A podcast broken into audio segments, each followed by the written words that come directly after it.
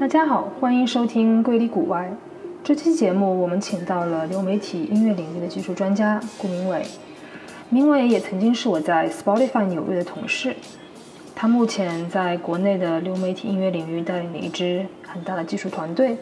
对音乐产品、机器学习领域的中美对比有很深的理解。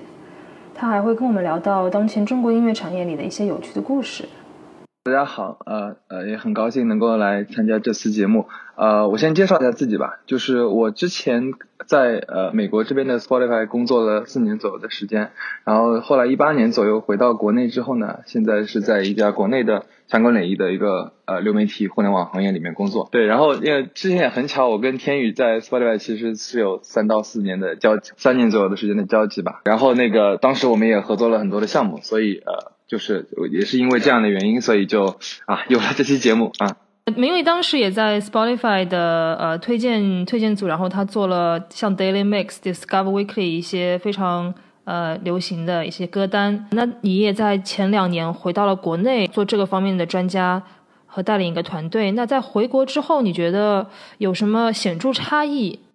嗯嗯，好的，呃，我觉得这我觉得这个问题呢，还是就是首先还是比较大。我觉得我我可以从一个角度去先切入的去试着聊一聊，然后我们看看，因为我我觉得其实我自己加入呃 Spotify 和我回国之后加入现在的这个公司呢。它当中是是有一个时间的发展关系的，这个关系就是整个技术的发展的就是一个演进，以及说我们在这个行业里面，就音乐这个行业里面对于技术的一个看法。所以我觉得这这两点是不能从时间的角度来讲，在就比如说我是一四年加入 Spotify 的，一四年加入 Spotify 的时候，当时呃就是无论是国内还是国外，在推荐系统这个领域里面的发展还没有到一个特别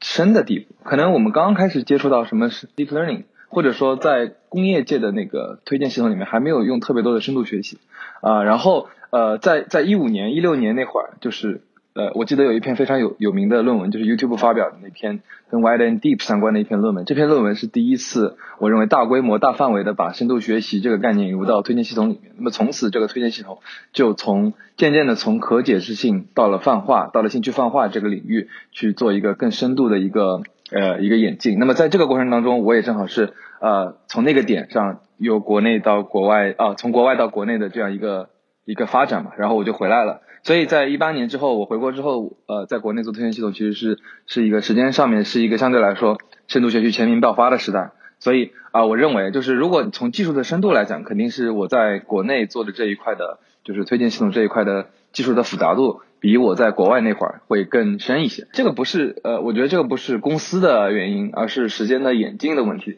包括呃技术对音乐的推荐产业的影响力的这两方面去看的。呃，我觉得有个很代表性的那个，就是我们新一代的一些互联网公司啊，尤其是以抖音、快手这些短视频公司为主吧，他们的崛起很大程度上不再依靠的是，比如说非常复杂的产品设计，或者说一个很强的运营运营思维，而是说他们。以算法为驱动，或者说以数据为驱动的导向去做产品的思路，然后让一大批呃这样的产品能够呃很快速的增长起来。那么这个一个转变，就让中国的很多的互联网公司，新一代的互联网公司们，他们对这个行业的技术深度和技术的探索，会比之前的呃呃会比之前相对来说呃更为呃更为投入的多一些。所以我认为最近几年可能在。呃，可能在算法这个层面上面，我觉得国内跟国外的差距已经越来越小。有没有一些产品上的例子，就更相当于是，比如说音乐流媒体上面的一个一个具体的产品，能够让大家理解一下？OK，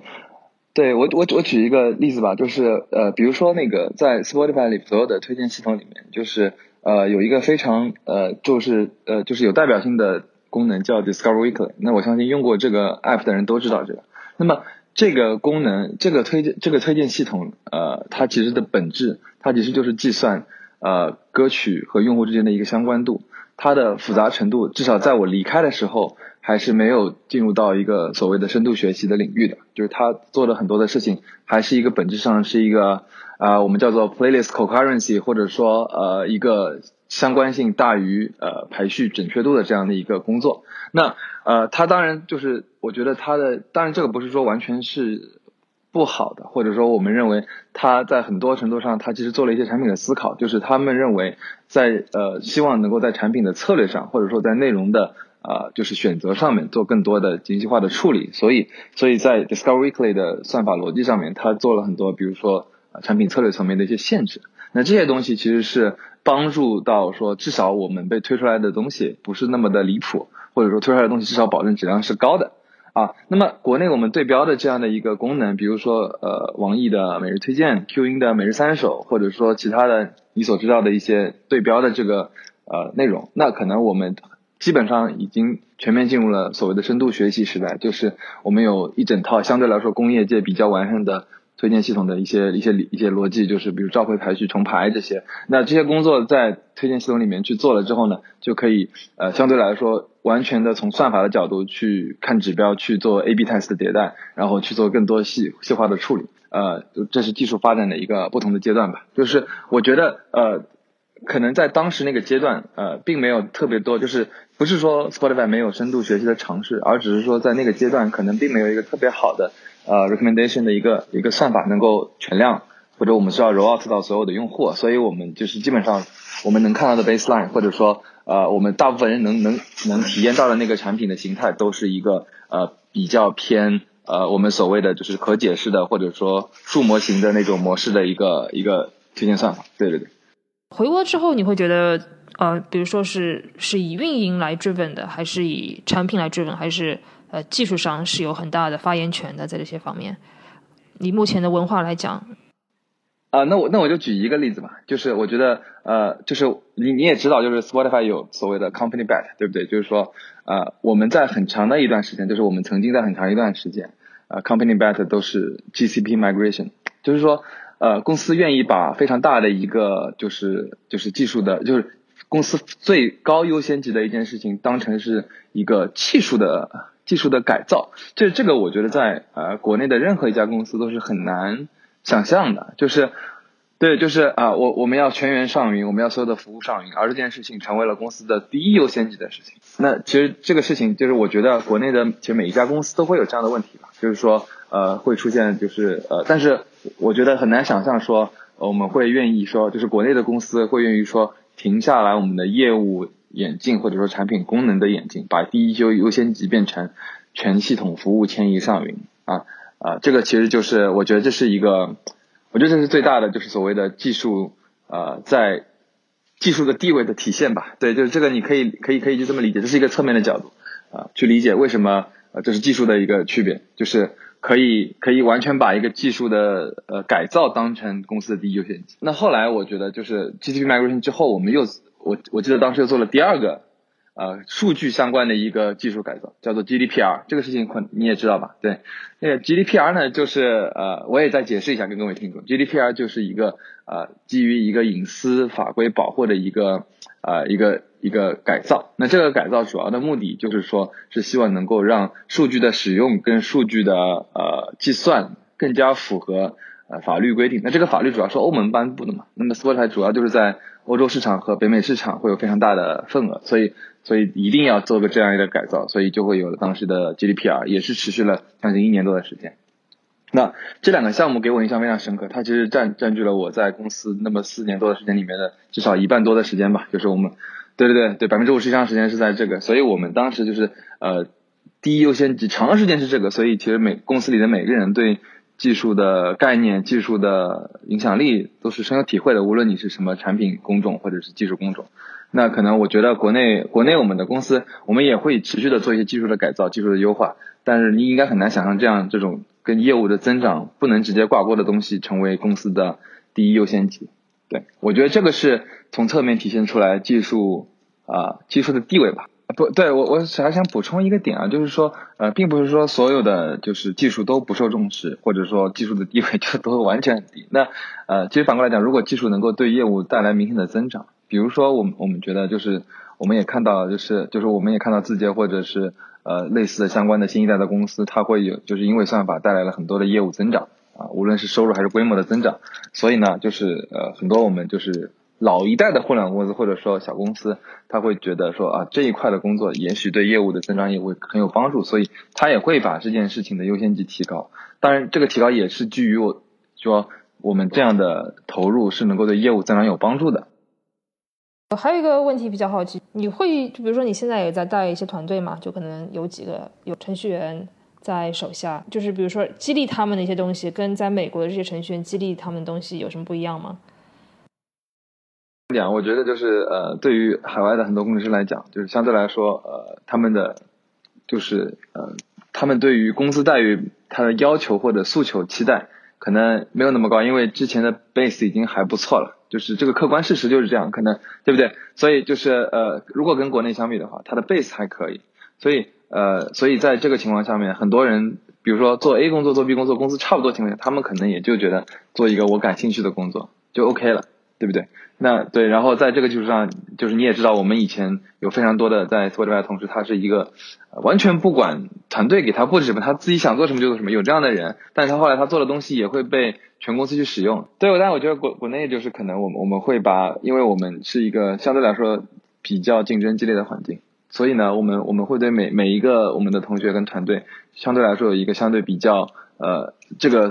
呃，工作的职责跟范围比较具体点，没错，就是就是这个词，具体就是他会比较明确的说，你你做的这个事情大概需要跟我们的一级指标和二级指标有什么样的挂钩关系。那这这样的工作会比较多，所以我认为，呃，我们的技术同学在这个过程当中的成长，大部分是基于说我现在的工作能够给我带来什么，而不是我想做什么，然后我来想这个我想做的这个东西跟业务有什么关系。它是一个这样的一个一个一个一个关系，就是首先是公司的方向。和业务的方向，然后再接下来，我看我在这个方向上面，我们能够有什么成长？对这个，我觉得其实不只是我们团队的同学，包括我自己，都是在慢慢去思考跟探索。对，这感觉是中国公司的一个优势吧，就是促进大家不断的思考啊，总能找到成长的点。嗯，那那其实你刚才讲了一些，还是能帮忙大家分析一下，就是咱们中国公司在人工智能跟世界水平相比，呃，有什么优势？从目前的角度来讲。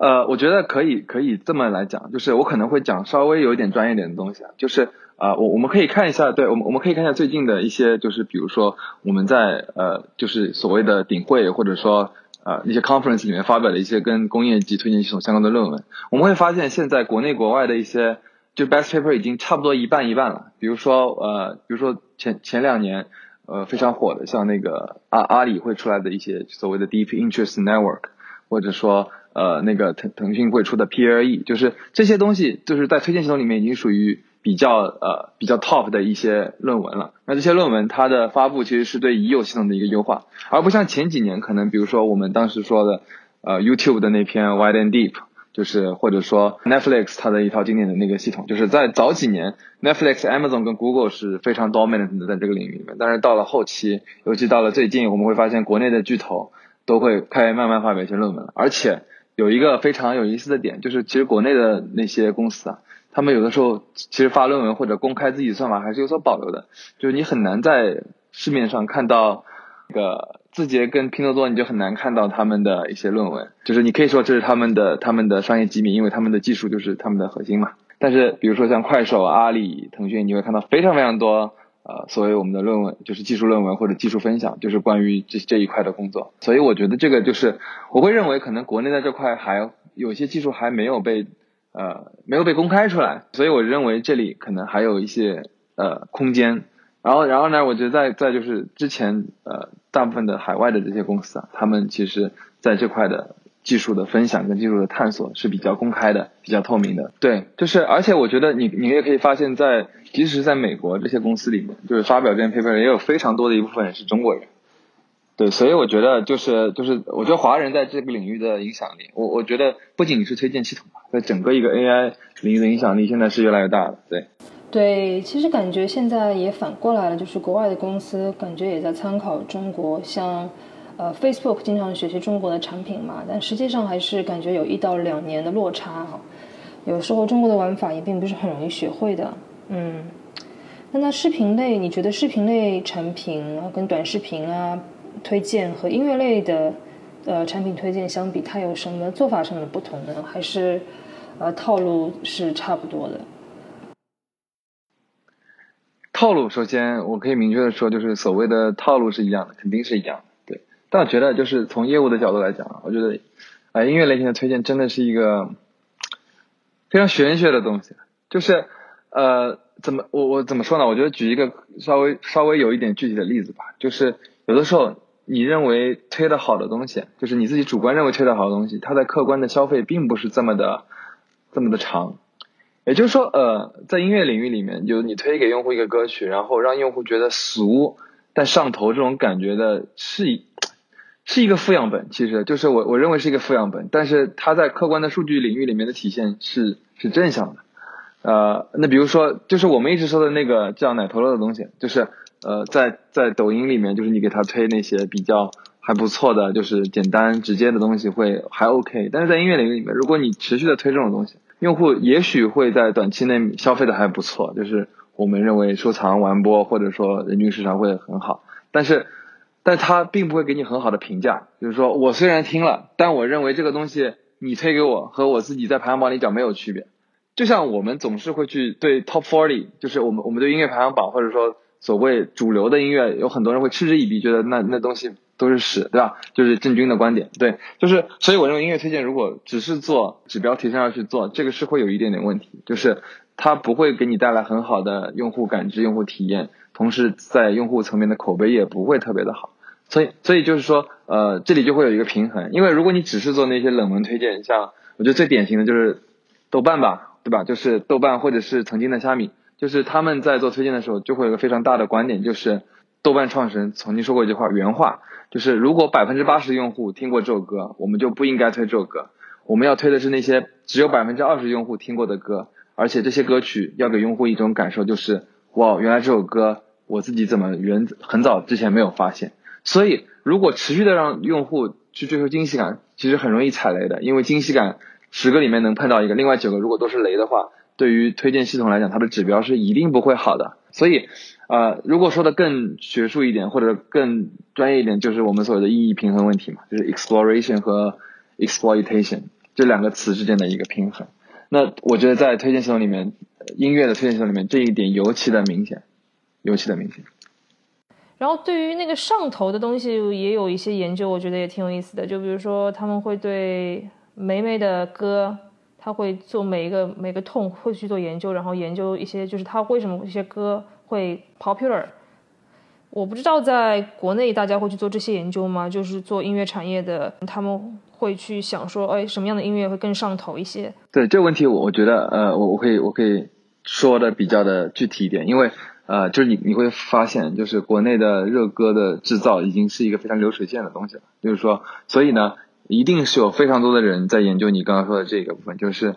呃，what is a catchy melody？就是什么样的音乐是上头的？举个歌的例子嘛，就是就之前有一篇文章很火，我可以就是等会儿发给你，就是就是讲《学猫叫》这首歌的一个生产过程，就是你可以去看一下，就是它它是怎么样生产的，就是以这首歌为代表，就是现在有一大批这样的歌曲，就是说呃我们我们是有一个所谓的制作流水线啊，用一个简单可以理解的旋律和弦走向，然后去制作流水线的制作出一这样的歌曲，然后这些歌曲。找一些头部的 KOL 去翻唱，翻唱完之后去制作成短视频，而这些短视频呃制作的时候呢，它会有一些十五秒的热歌效应，然后这些歌曲在呃去大平台上去投放，去占领用户心智，然后用户慢慢的就自己平时不自觉的频繁的遇到这些歌曲之后，他自己就啊上头了，上头之后就火了，对，就这样的模式在这两年是现在已经成为了一个产业链，你可以这么理解，就是。它不仅仅是技术的一个研究，它已经成为了一个产业链，所以我觉得这个就是这个其实就是我刚刚说的嘛，就是短期的这种呃上头的东西，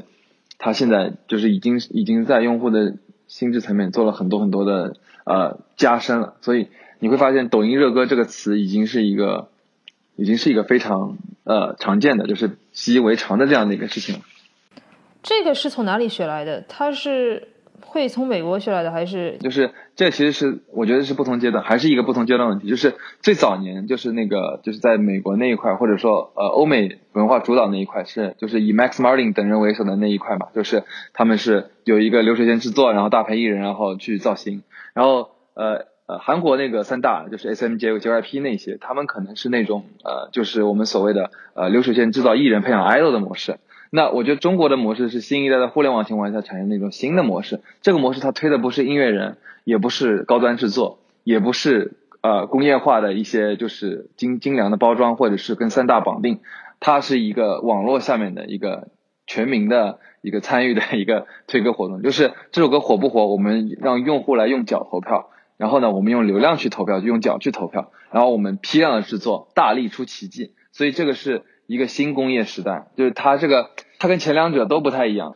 对，所以你可以理成现在这一套应该是原创的，我觉得是中国原创的，它它最多是呃就是借鉴了之前的一些逻辑，但是我觉得这一套新的模式。一定是中国原创的，我觉得就是就是互联网就是往互联网公司主导的，对，就是互联网公司主导的，就是。你能指出其名吗？就是比如说像在那个创造营或者是这一类的，会有它会有影响吗？我觉得创造营它已经是呃，就是我们的综艺节目这一块已经是比较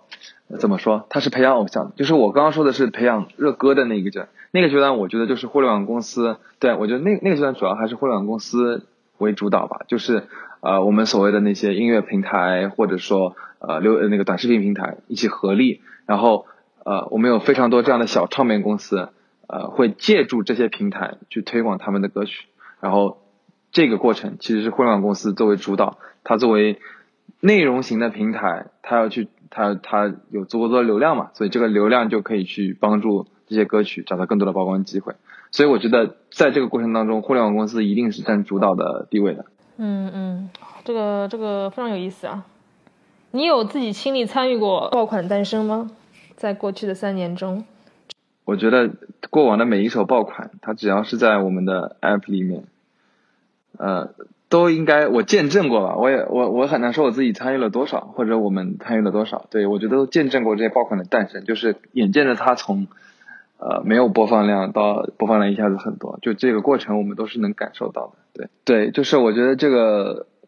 肯定会有一些 focus，但是这个 focus 的转化率也是比较低的。大部分情况下，我们还是会通过一些啊，就是试试的方法吧，就是也不只是我们，我相信很多的公司都是这样，就是呃试试试验一下这首歌是不是有足够多的流量，然后啊，然后再看说它能不能火啊，然后。其实很多时候还是一种碰运气的过程，我会理解啊。呃，那那你你应该都知道吧？那些歌，就是我举几个例子吧。那比如说像那个少年，然后还有就是呃，之前还有一首就是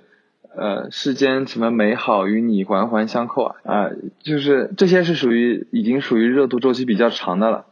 啊。然后呃，就它可能能火一个月两个月，我觉得就很厉害了。就包括之前我刚说那个学猫叫，其实也是一样的。嗯，我觉得你讲这个非常有意思，就是像以前在 Spotify 的时候有几个有几个点嘛，就我看每一年的的 genre 可能大概有一百到两百个，就总的那个对歌曲流派的区分。你觉得中国的收听的这个口味是不是相对更单一一些？我觉得有，呃，我不知道是谁说过一个这个观点，我觉得他我部分同意吧，就是说，呃，中国的音乐它非常注重歌词，就是 lyrics 是非常在乎的。然后日本的日本的音乐是非常 melodic，就是它对旋律性非常重视。旋律，日本是旋律嘛，对。然后欧美是 beat 嘛，就是说它的那个节奏型是特别特别关注的。所以我觉得就是可能因为这个原因，所以导致中国的呃音乐人或者说中国整个收听观收听众，他们在创作上面和收听上面，他们会对歌词非常重视。呃，我们也会有看到很多歌词很有人产生共鸣的这样的一个一个感觉。所以我觉得。呃，这一方面也就导致了我们在另一个角度对音乐的那个就是流派，还有对于音乐的风格、编曲这些没有特别的在乎，这是一个原因吧。就是我试图去解释这个问题的一个原因，就是为什么你认为中国的听众他的收听品味这么单一？对。那最后一个问题好了，就是如果说我们是做产品的，或者是做设计以及做运营，让他们更加的能够了解推荐，然后可以更好的跟。做技术的人员沟通，对他们来说有没有一到两个推荐的学习方向？呃，我我推荐两个吧，一一个是就是机器之心个公众号，那这个公众号呢，它它会它会介绍很多就是相对来说比较前沿的一些。算法，然后这些算法呢，它可能会呃会用一种比较浅显的或者说翻译的方法把它给翻译出来，就是可能刚开始去读这个东西，如果你对没有一定基技术是会比较困难。然后然后另一个的话，我觉得就是类似于知乎，我觉得就是知乎可能会有就是问答社区里面你去搜一些关键词，可能你就能能能找到一些相关的一些信息。就是我觉得这个对于呃刚刚可能想要接触这一块的同产品运营同事来讲，可能会比较有有用一点。嗯。那今天欢迎，今天感谢明伟给我们讲了那么多技术的区别、中美对比、技术和产品的关系，以及一些音乐上面独独有的一些地方。那感谢明伟今天来到我们节目做客。谢谢天宇，然后谢谢大家，嗯，拜拜。